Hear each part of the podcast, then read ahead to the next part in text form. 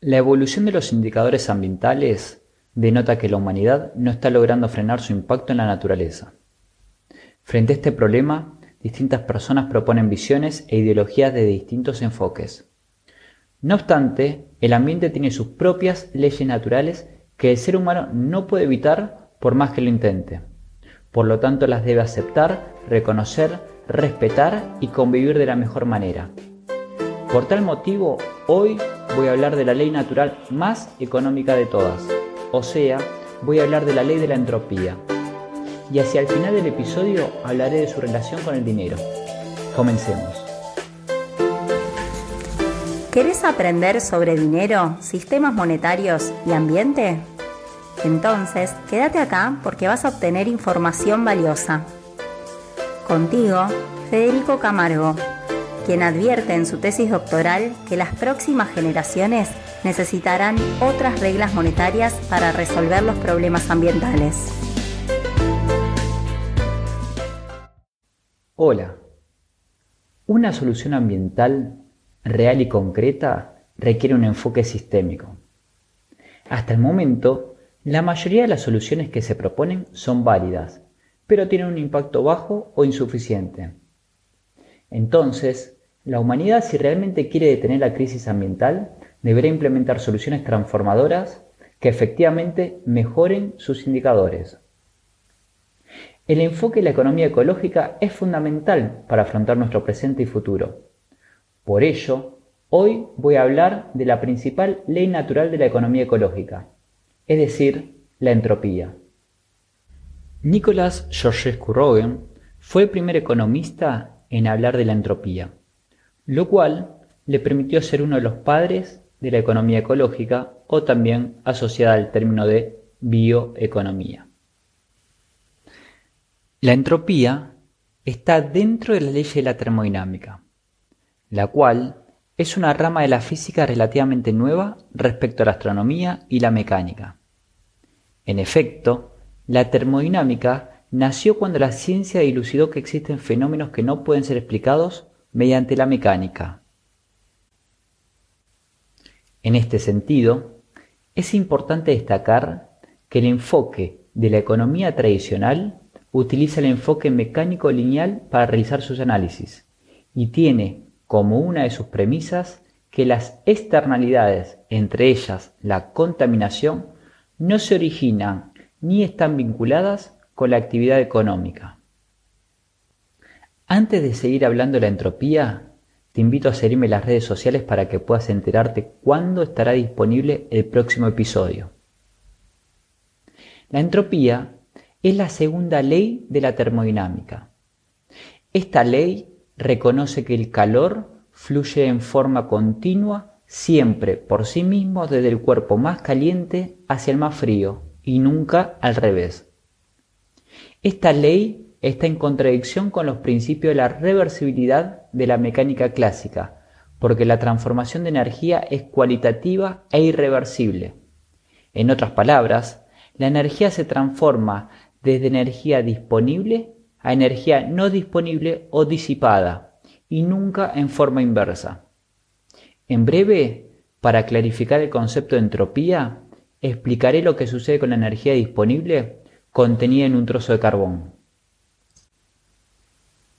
Georgescu Rogen observó que la ley de la entropía también se aplica para la materia. Por ello explicó que la materia disponible también se degrada en forma continua irrevocable e irreversible en materia no disponible.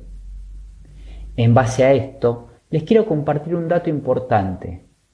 Por más que lo deseemos, el reciclaje completo es imposible más allá que de la matemática y la termodinámica puede ser posible si se tuviera una cantidad de energía disponible para hacerlo, pues ocasionaríamos un impacto significativo en la naturaleza.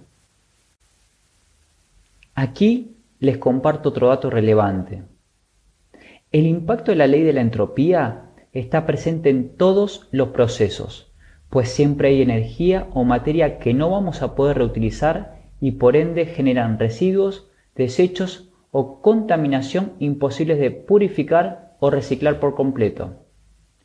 Por esta razón es que desde el punto de vista de los recursos, la gestión de los materiales es a largo plazo el problema económico más delicado.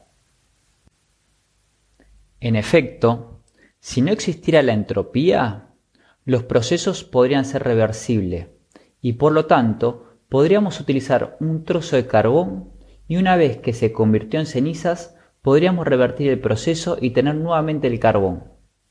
Pero esto no es posible. Por tal motivo, la entropía es la ley natural más económica de todas las leyes de la física, pues marca el límite físico de las sociedades industriales. Ahora bien, los procesos entrópicos existen sin necesidad de la participación del ser humano, pues efectivamente la entropía está presente desde antes de nuestra existencia. No obstante, la actividad de la humanidad es la responsable de la tendencia negativa de los indicadores socioambientales, como por ejemplo por la mayor presencia de microplásticos en el aire y en el agua. Antes de finalizar, me pregunto, ¿el dinero respeta la ley de la entropía? ¿El dinero se degrada a medida que pasa el tiempo? ¿Una economía podría ser más estable con un dinero que respete las leyes de la naturaleza? ¿La inflación es la entropía del dinero o son conceptos distintos? ¿Un billete de 100 siempre es un billete de 100 o la numeración cambia si está roto? Estas preguntas las profundizaré en otro podcast, pues la pregunta más importante para hoy es, ¿alguna vez la humanidad utilizó un dinero entrópico? Bueno, la respuesta es sí, ya que a lo largo de la historia hemos utilizado como dinero al ganado, a las semillas y a la sal, entre otros. Estos tipos de dinero son entrópicos pues la entropía los degrada a medida que pasa el tiempo. En lo personal, me resulta imposible afirmar que podríamos volver a utilizar ganado, semillas o sal como dinero en el futuro. No obstante, si quisiéramos, podríamos tener un dinero entrópico. ¿Te gustaría saber cómo podría ser posible? Bueno, estate atento que pronto habrá novedades. Por el momento, espero que te haya resultado interesante el podcast del día de hoy. Por último, te invito a visitar mis redes sociales donde voy a dejar algunos links vinculados al podcast. Nos vemos en el próximo episodio. Chao.